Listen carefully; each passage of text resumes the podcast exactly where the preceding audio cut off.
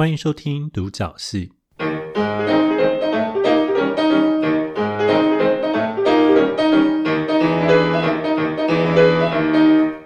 嗨，我是屈臣，好久不见。呃，上一次更新大概是在去年过年之前，那个时候因为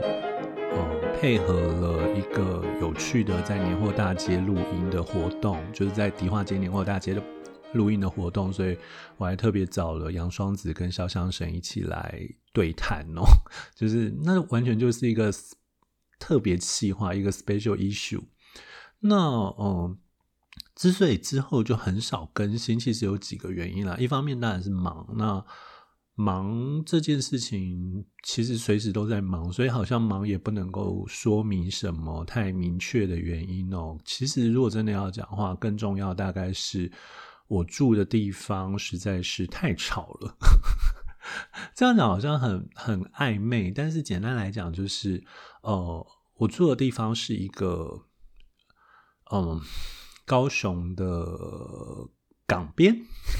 如果大家想要知道准确的位置的话，其实它就在流行音乐中心那附近哦。那因为我们附近有一个庙，所以你就会发现几个很有趣的现象是，哦、晚上的时候，总之就是很热闹，非常的热闹。那个热闹就是还会有人唱歌仔啊，然后放电影啊之类的。然后我家隔音又很差，所以呃，大家会一路吵到十点。那可能会有人觉得，哎，那为什么十点之后就是就就十点之后录就可以啦？但也没办法，因为呃，我去年开始，如果有些人知道的话，我的工作就是一个比较稳定的，但是其实白天是需要。上班的我没有办法，就是像以前一样，从十一点开始录，录到一点，然后，然后反正处理一下，然后三点上传，然后可以去睡，然后睡到中午再起床。我没有办法，所以简单讲，就是这种种东西加在一起，呃，就导致，呃，我就是没有什么录。然后另外一方面，当然真的就是因为忙，然后我那个忙又是很周期性的，所以，哦、呃，这样子。那今年二月开始，有些人应该知道，那有些人不知道的话，就再顺便交代一下近况哦。今年二月开始，我开始在呃中正大学台湾文学与创意应用研究所担任助理教授，所以你要说比较闲吗？其实没有，但是起码晚上很安静。就不管是在我住的地方，或者是在我的研究室，晚上都挺安静的哦。所以，呃，相对来讲，录音的空间跟可能性也就会变多，非常多。不过今天这一期并没有要讲太长啦，一方面是因为想说以一个小品的形式付出，感觉也比较好，也可以为自己未来。想要更新的时候留点空间，不然每次都要想办法撑出一个四十几分钟的的节目，其实有一点难度。虽然我好像这件事已经讲了不知道几次，就是说啊，我这次要短一点，然后最后我好像会变四十几分钟。可是实际上是，即便我以前在想的是我今天要录短一点，但我准备的内容的确都有办法。那今天我也不确定，今天搞不好最后。如果今天最后还是可以四十几分钟的话，我就深刻的佩服我胡扯的能力。没有啦，其实严格讲起来不能说胡扯，因为呃，今天的内容会是一个比较跟以前不一样的是，以前都会试着让大家理解关于某种思考的途径，或者是某些痕迹，或者是一些我对于事情的看法。但今天这个其实比较像是一个工具书，不对，不能讲工具书。今天这个比较像是某种 guidebook、某种 manual、没有某一种导引哦，所以它应该会是一个比较简洁的东西哦。啊，不管怎么样，先从前提讲起好了。简单来讲呢，就是我前几天我不太确定这个节目最后会在什么时候上传，所以我还是先用前几天讲就好了。反正就呃某一个周末，然后。呃，文化部有一个叫做青年创作补助，就是你如果去申请的话，可以申请最高四十二万，然后呃，为期就是你可以申请个，就你申请了之后两年内写出来，你就可以拿到全部的补助。这样，它其实是一个挺好的措施哦。这边挺好的地方是，它其实可以让很多有创作的意图以及创作的想法，但是它因为为了要求生，所以他根本没有办法让他脑中的故事好好的落地生根。那在这种状况之下，嗯，文化部这个其实就有一点就挺有帮助的。那更不要提，就是它其实有打着某种就是补助类型。你要知道，台湾其实在类型这件事情上，类型小说这件事情上，一直都处于一种自生自灭的状态。你很常看到纯文学作家靠着在各个地方文学奖以及呃，在一些全国性文学奖，就是征战沙场，就是靠着这个，我们都会说是奖棍哦，就是靠奖拿，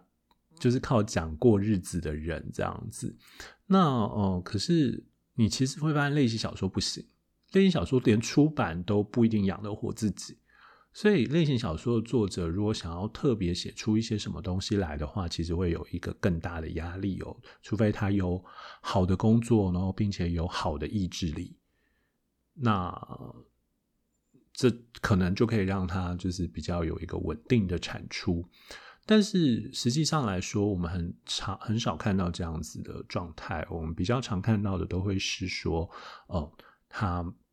就是没有办法好好的写。因为他需要靠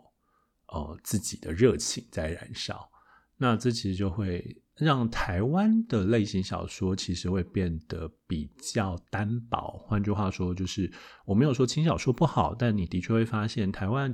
的类型小说如果会以轻小说为路线发展的话，有另外一个可能，是因为轻小说的写作的部分其实是可以用。大量的碎片时间创作的，那一些类型小说可能不太擅长这些事情。不过这当然也有一点点过于结果论啦，可能更有可能的地方是台湾轻小说卖量就是比较可以撑得起这个市场，也不一定。然后或者是呃。类型小其他类型小说会面对到国外类型小说的威胁，那台湾的轻小说的确杀出了自己的血路，也不一定。好，但总之呢，我并没有要针对轻小说这个议题做出太多的讨论。我要讲的其实纯粹是，呃，就是这个青年文学创作奖励啊，其实除了给你钱写东西之外，它还有一个蛮有趣的地方，叫青年创作媒合会。换句话说。他会针对这些已经结案的作者，然后他会写信去问说：“诶，你这一本书出版了吗？如果还没有出版的话，要不要来参加媒合会？那媒合会呢，就是负责承办的单位，像这一次是蔚蓝文化负责承办的单位，就会去邀请各个可能有机会出版你的书，或者是对你的书做一些什么事情的呃单位，然后把他们邀请过来，然后。”你们就可以发表你们的故事给他们听。那换句话说，也就是呃，它就会是一个，就是作者们做出自己的作品介绍给呃出版社啊、电影工作室啊、游戏工作室啊之类的单位的一个机会。那这个机会其实很难得哦，因为很多新人其实问题是在于他没有办法找到可以投稿的空间。这件事情其实很、很、很、很惨了，讲很惨吗？就是你是新人，所以你其实不太会被看到。那你不被看到，你只能自己出击，但你自己出击又不容易被看到，所以它就会形成一个恶性循环。那这个媒合会某种程度上就是试图要打破这个恶性循环，它只以主动的让呃出版社来可以接近你的作品。好，那这件事情当然是个好事。那我在之前就是蔚蓝办这个媒合会的时候呢，他就邀请我去当主持人。那对我来说，这是一个有趣的经验。一方面是这其实这个主持人当的其实蛮好玩的，就是你比较接近媒人，就是你要如何介绍这些作品的，你觉得的。好处好的地方，表现好的地方，跟你觉得表现的有趣或者有特色的地方，给那些出版社听。那这个过程其实很变得很很重要哦，就是。对我来讲，那是一个很好玩的过程。但另外一方面是，我听了现场的报告的时候，我会强烈的意识到一件事情是：台湾作者可能需要去练习一下如何介绍自己的作品给台下，或者是甚至不要讲给台下，就是台湾的作者就是需要练习如何介绍自己的书给大家听。就是这件事情蛮好玩的，就是。台湾的作者不知道是不是因为台湾的个台湾人的个性的关系哦，就是台湾作者常常都会陷入一种就是天哪，我不知道怎么介绍我这一本书给大家的状况。连肖湘神之前跟他对谈的时候，叫他说出大家一定要买这本书的理由，他就说叫作者自己讲是一件很为难的事情。我在想，你都是这一本书的的的。创作者了，然后你还觉得这很为难，这不是很荒谬的事情吗？但后来想想，的确哦，那就很像是你生了一个小孩，然后别人问你说你这个小孩优点是什么，你内心就还想干，这个小孩全部都是优点啊，哪有缺点？就是，所以或许这种情绪会让呃作者在介绍自己的作品的时候会有一点进退失据。那所以我在听的时候就一直觉得，天哪，你为什么？要花那么大的时间做某些事情？因为我实在是不想要指名道姓，所以我我决定用很含蓄的方法讲。所以对我来说，我觉得好像应该可以用我的经验来分享一下，就是我觉得一个作者如果有一个机会的话，他应该要如何介绍自己的作品，会是一个比较好的选择。不过这边要特别强调一件事情哦，就是哦，其实。我接下来讲的多半都是针对小说，也就是虚构性比较重的小说。那如果是非虚构写作，或者是甚至散文这一类的话，可能就未必适合我接下来讲的东西的前提。你还是可以听听看，但是我觉得可能当参考的意义。胜于实用的意义了。但如果你是写的是小说，特别是大众小说或者是类型小说的话，那我觉得可能我的分享对你来讲还会有一些些帮忙哦。那在这件事情上，呃，我自己觉得这当然是我的一些观察跟我的一些想法。那如果有任何问题的话，也都欢迎可以跟我讨论。不管你是在脸书上找屈臣，或者是在 IG 找独角戏。我会看啦，特别是 IG 上这样子。对，那嗯，就是简单来讲，就是呃，如果是脸书的话，我一定会看得到，就是了。嗯，那所以简单来讲，就是哦、接下来的。主要就是会针对你到底该如何介绍自己的作品为例哦，但请注意哦，我在这边强调的都会是商业出版。换句话说，你其实是要提供给一个商业出版者一个多一点理由出版。那如果你其实并不是这么强烈的商业性，我意思是说，例如你其实是一个纯文学作者，或者是你其实是一个。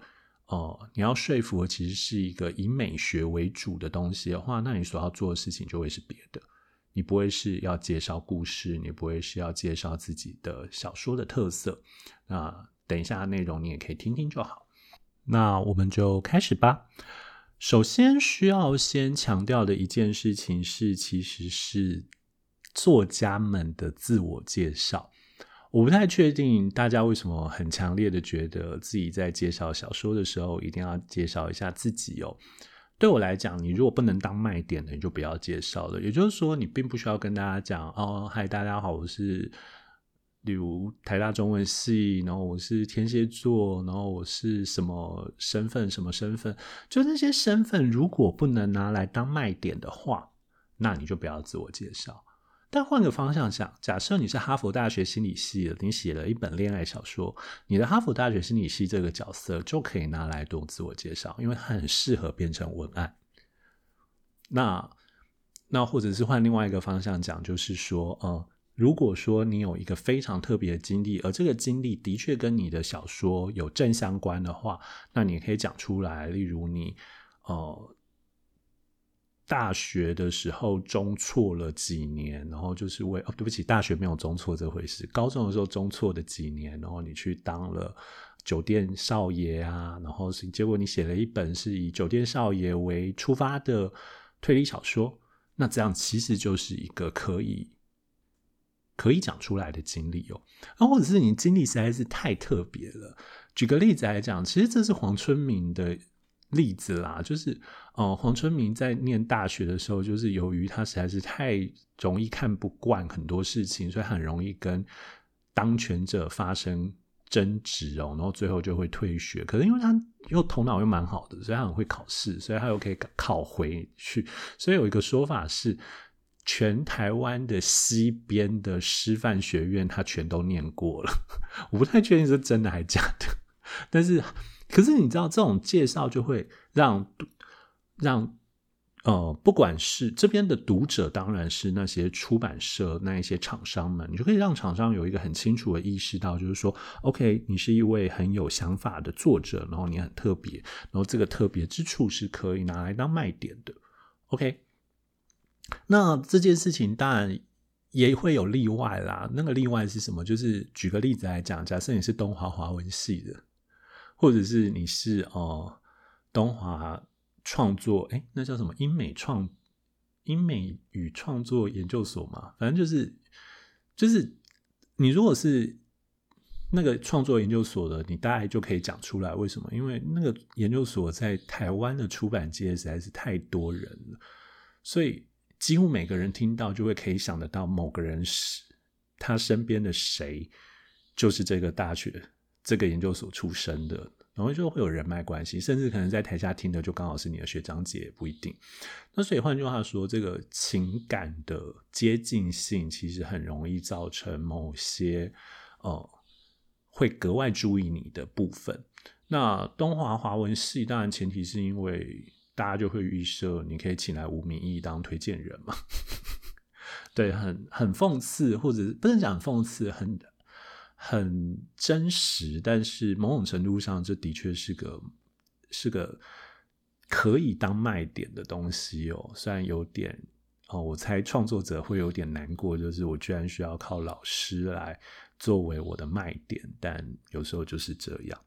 那哦、或者是你是想向朋友写作会的 也可以，因为他们就很清楚你背后有一群人脉。虽然想向朋友写作会，我挺怀疑的，这些人需不需要到哦？就是在在媒合会这边，我怀疑你们就直接内部消耗，直接去保平出了也不一定就是。不过这种东西很难讲哦，所以换句话说，你的自我介绍需要让大家能够跟你的作品结合在一起，然后或者是你的作你的自我介绍需要能够让。厂商知道你可以有额外的卖点，或者你可以有额外的延伸的人脉关系，或者是额外延伸的各种关系，这件事情都可以作为你的一个第你的一个特别要自我介绍的地方。那如果你就是一个新人，念很无聊的科系，然后哦，对，我刚刚讲到新人，就是那如果你之前有出过一些书，那当然也可以拿出来讲，但前提是这些书跟你的现在这一本作品有。相辅相成的作用。你如果出了一本完全没有人听过，你甚至名字还没有放在那个书上，就是你所谓的影子写手 （ghost writer） 的话，那你根本也不用讲了，因为他没有办法拿来当成是你对下一本，也就是对你这一本有用的资本的时候，它就没有意义。那所以，如果你是一个新人，你毫无任何的资本可以在这方面做出投资的话，那你要怎么办？就不要自我介绍就好了。因为实际上来讲，我觉得台湾的出版界还是蛮好的地方是，哎，这样算蛮好的地方吗？就是某种程度上来讲，你如果是很强的作者，你已经是很有名的作者了，那你就会获得被看到的机会。那你如果不是很强的，你只是普通有名那一些的话，那你得到的机会基本上都差不多，就是。你不如就不要自我介绍，你用作品来当做是你的呃某种敲门砖，那其实也是一个方法哦。所以，我们接下来来讲的就是你要如何介绍你的小说，或者我们用另外一个比较通俗的讲法，叫你要如何介绍你的故事。第一个最好被用来讨论的，大概就是多学一下美国好莱坞电影式的高概念式的写法哦。所谓高概念，指的当然就是你有一个很清楚的概念，而这个概念其实很简单，但这个很简单却充满了各式各样的戏剧性。举个例子来说，就是哦，你隐姓埋名，你曾经是个黑道老大，然后可是你决定隐姓埋名，然后躲到。乡下去，但问题是你要过去或却找上门来。它其实是一个很简单，但是其实很有戏剧效果的东西。不管是英雄本色，或者是呃暴力效应，其实都是这个故事的变形。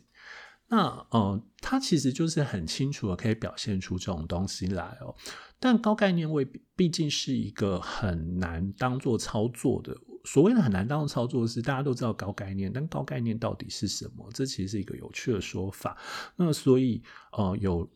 别的方法可以就是操作高概念，最常见而且是最容易被人家拿出来说的，就是所谓的 logline，就是所谓的一句话讲完整个故事。例如，飞机上有蛇，就是一个蛮有名的例子。题目就已经讲完了整部电影的核心的剧情。当然，你可以说飞机上有蛇这件事情，当然没有全部都讲完哦，你还是有很多可以有。变化的地方，但是它就是会吸引人注意。为什么飞机上有蛇？那飞机上有蛇会怎么样？什么之类的？当然，其实实际上你应该要更多少加上一一些话，例如，呃，恐怖分子发现蛇可以顺利的通过安检，于是想办法透过这个方式把蛇带到飞机上，要进行恐怖攻击。OK，那当然它可以浓缩成所谓飞机上有蛇。另外一个好例子是最近台湾的，就是关于我和家鬼成为家人的那件事。这其实也是一个很清楚的高概念，就是让你知道说，OK，他跟跟鬼成为一个家人这件事情。那如果再写成一个比较长长的 logline 的话，就会加入冥婚跟恐同症这样子的要素。你会发现，我们会不断的加入某些哦冲突的元素，让厂商会觉得，哦，这是一个好玩的，这是一个挺有趣的，这是一个值得注意的故事。高概念对于很多新人作家来讲会无法原谅，可能有一个原因是，呃，作家往往会觉得自己的作品其实很丰富的，那个丰富性我们怎么可以用高概念这样子来随便去完成它，随便去解释它？但其实不是，你要知道高概念你要提供的其实是一个 hook，你要提供的是一个让让呃让厂商买单的一个理由。那这个时候，这种就是 logline，其实就可以很有效的作为这个 hook，提醒他们你的故事其实很值得注意的地方在哪里。没有这个 hook，你没有后面的东西啊，就很像当我们在讲第灵异第六感的时候，大家都好像只会想到就是嗯。叉叉叉是鬼这件事情，但其实不是的。你即便拿掉叉叉叉是鬼那个转折，整部电影其实也是好看。它其实也是一个挺温馨的人跟鬼之间的故事。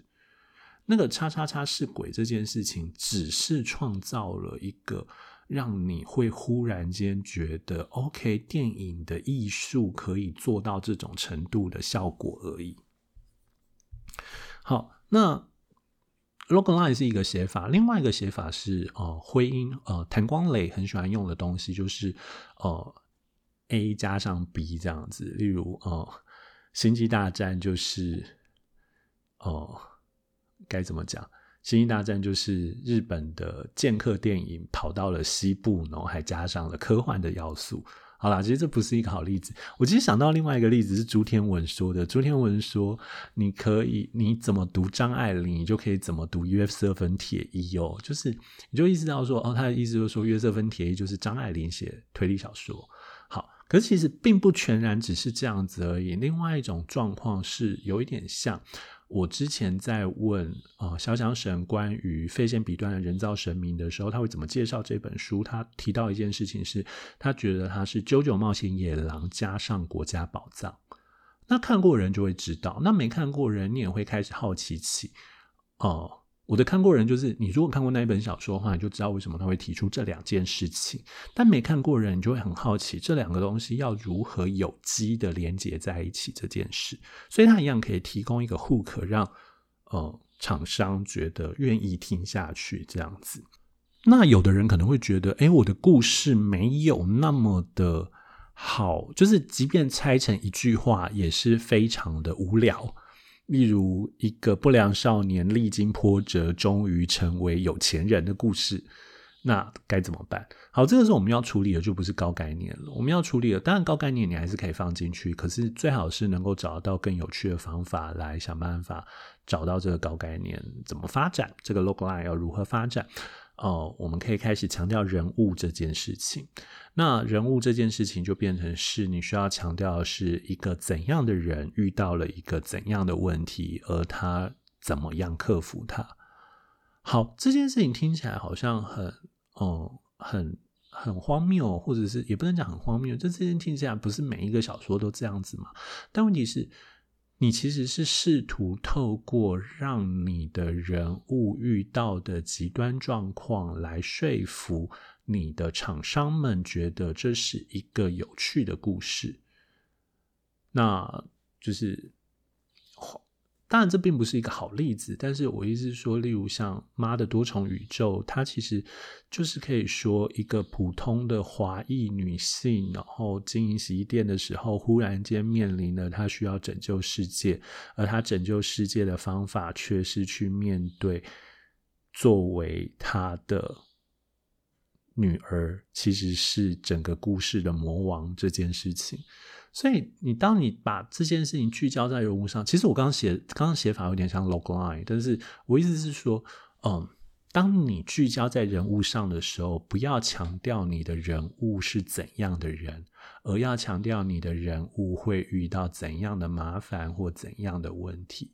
你要如何在让他碰到道德的困境，就是。举个例子来讲，连城三基彦的情书或许是个好例子。你其实要关心的，其实并不是连城三基彦情书的男主角，并不是一个多么鲜明的角色。但好玩的地方是，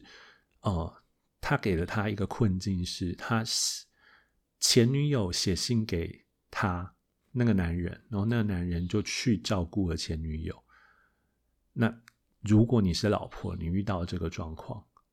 会怎么样？所以，它其实就是让你看到一个人遇到了一个极端的状况，然后你会怎么样发展，以及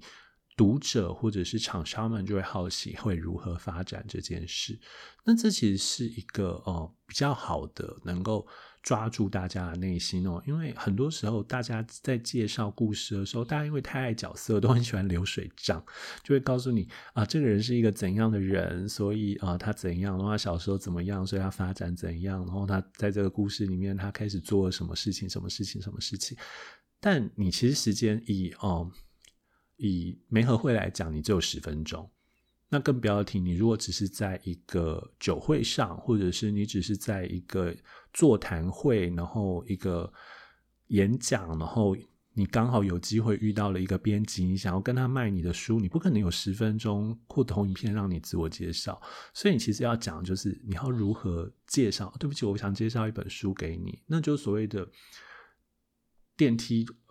就电梯面谈嘛，就是所谓电梯。面试这样子，就是你跟你想要去工作那一间公司的老板同坐一个电梯，从一楼到七楼，你只有三十秒时间，你要如何让他好奇你？你要如何让他用你？这样子，同样，其实你可以用同样的概念来想说，你要如何介绍你的作品给大家听？这样子，那人物之外呢，还有所谓的点放大哦，那就是你要挑你最有卖点的部分来强调。举个例子来说，就像是克里斯汀贝尔。演的重装任务一样，就重装任务其实是一个挺无聊的反乌托邦电影。我意思是说，它就是有一个呃莫名其妙要开始控制自己情感的故事，然后这些背景，然后有一个高压统治的政府等等的，其实它很无聊。以剧情本身来讲，相当的无聊。但是它好看的地方在哪里？好看的地方在里面的动作场面，里面的动作场面，他们发展出一种叫做嗯。枪械型吧，应该这样讲，因为它是从空手道跟枪的字的结合来的，也就是说，呃，它其实透过枪跟哦、各种形式动作，就是那个动作打得很漂亮，那这就是它的卖点，这完全就是它的卖点，你几乎没有别的任何可以好讲的东西，这时候你就可以做点放大的事情，就是我写的小说里面的某件事情超特别，例如我写吃的写得很好看，OK，那这其实就会是个卖点。那这个卖点本身就可以吸引读者或者吸引厂商继续往下看。就是 OK，你如果剧情不怎么样，但是你写得很好吃，那或许也可以作为一种疗愈系的作品来看，也不一定。好，所以换句话说。换句话说，自己就是你要如何去知道自己卖点？那你要如何知道自己作品的卖点？我的建议是，呃，作者自己想的往往不是，就是 老实讲，作者自己想的往往并不是呃真的卖点哦。为什么？因为你有时候花很大很大的力气去做的各种事情。可能其实读者并没有办法感觉到，反而是你随便做的事情，就对读者来讲是一个很愉快的过程。我就曾经遇过我学生写了一本武侠小说，然后他写得很用力哦，他一直在跟我强调说他设计动作设计得多么精巧，然后花多大的力气。但对我来讲，我很喜欢他的对话，然后他就觉得很干，就是。老师对话我随便写，我说嗯，但你本人应该蛮有趣的，所以你对话写得很好玩。所以你知道，这就会是一个很麻烦的地方，就是你有时候自己所想的，然后有时候是你觉得你克服了某个难关，但是那个克服的可能还是不够好，所以对读者来讲还是觉得那不够好。但是你其他的，你觉得你只有稍微做到，但你却做得很好。所以最好的方法是，请把你的作品给大概十个人看过，然后问问看这十个人，你觉得这一本的最好的地方在哪里？那让再从这一点去找出你这一本的优点。我不一定会讲说真正的优点啦，但就是这一本可能最容易说服人的优点就是这个部分。那你透过这个最容易说服人的优点，然后去提醒别的呃厂商或者读者说：“哎，你还有什么优点？”也是一个可行的方式哦。那或者是最后一个，其实我能够想到比较好的介绍自己的故事的方法，其实不太像是介绍故事，而是你介绍故事外的故事。就是很长时候我们会在后记里面看到的这些东西哦，就是呃，你会在想说，呃，到底为什么你会写这本小说？有时候，这个写写这一本小说理由，可能其实是一个，就是一个很精彩的故事了。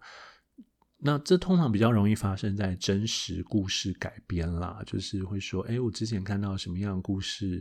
的什么样的新闻，然后这个新闻引起我的注意，为什么人会这样做，所以我就开始写起来这件事情。这样子的东西，其实它可以，它同时同样是一个卖点。请记住，我其实。到目前为止，在讲都是你要如何让厂商相信你的作品摆在平台上是有办法吸引人的。你如果连说服厂商这件事情都做不到的话，你要如何让厂商相信你这本书有办法跟别的市场的同同样的作品竞争？这件事情会变得很重要，就是你如何去说服他们做这件事情。好，所以在故事上面是这样。那、呃，你介绍完自己，介绍完故事，理论上来说就差不多。但是我接下来可能要讲的是一些比较细的，但是可能会希望，或许你可以拿来当做一些参考的，就是，呃，如果你还有余地的话，可以讲一下你的作品特色。但这个作品特色其实是哦。呃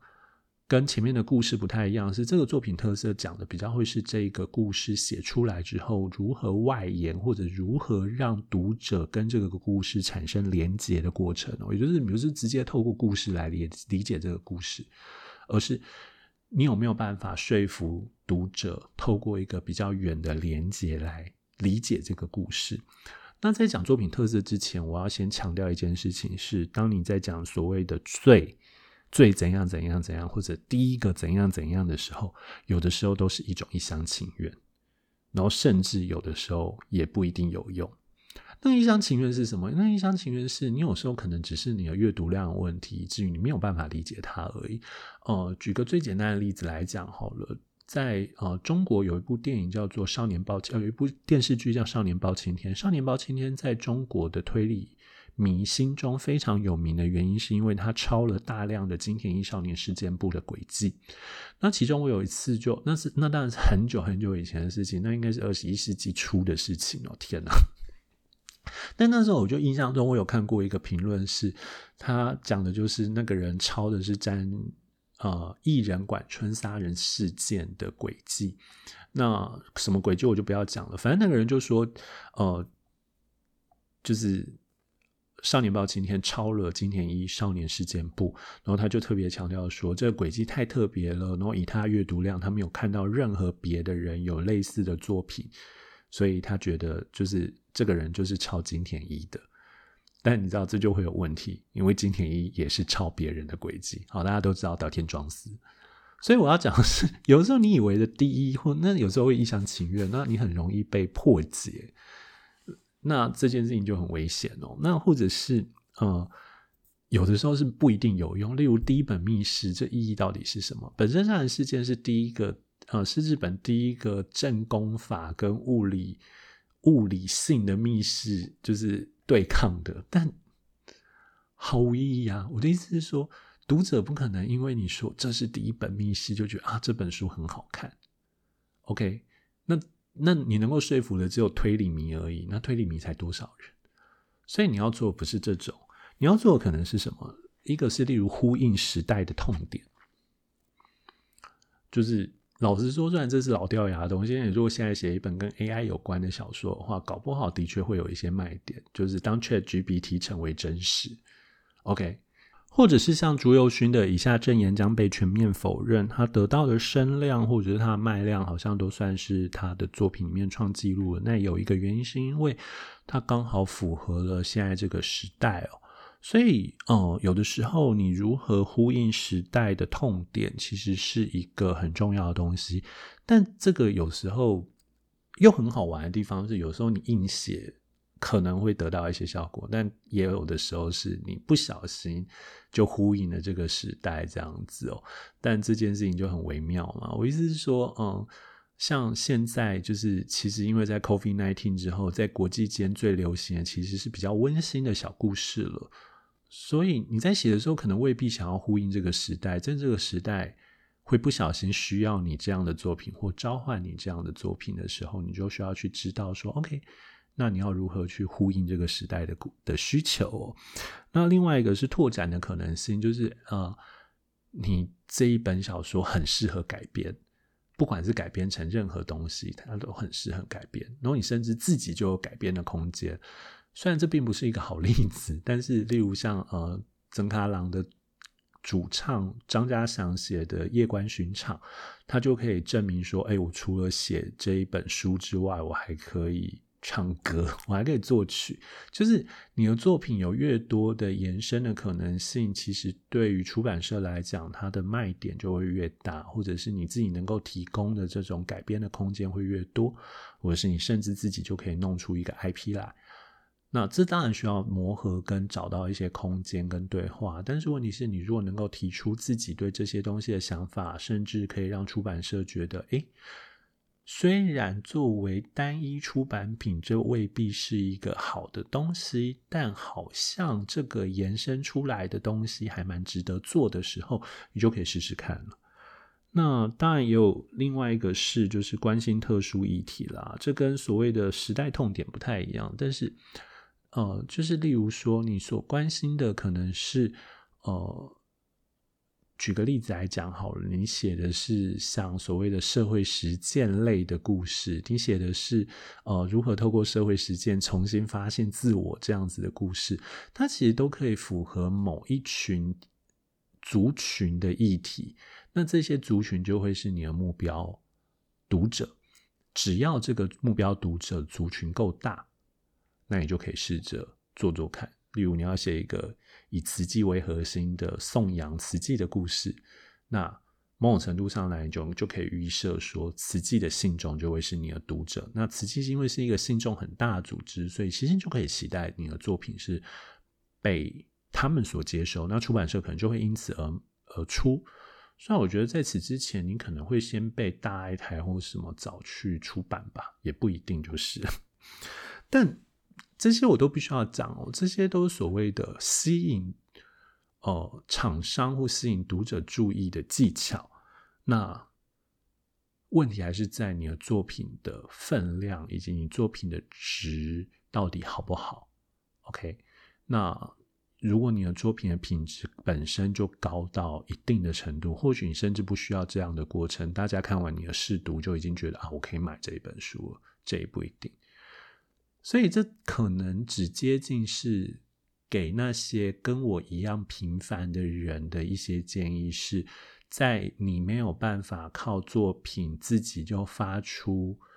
夺目的光芒，让大家注意到的时候，我们该如何努力的把我们的作品打磨、擦拭到别人容易注意的状况？那如果真的能够成功的话，就很恭喜你能够被看到，也很希望我可以帮上一点忙。好，这是今天的独角戏，希望我们很快可以再见，但我也不确定。总之，拜拜。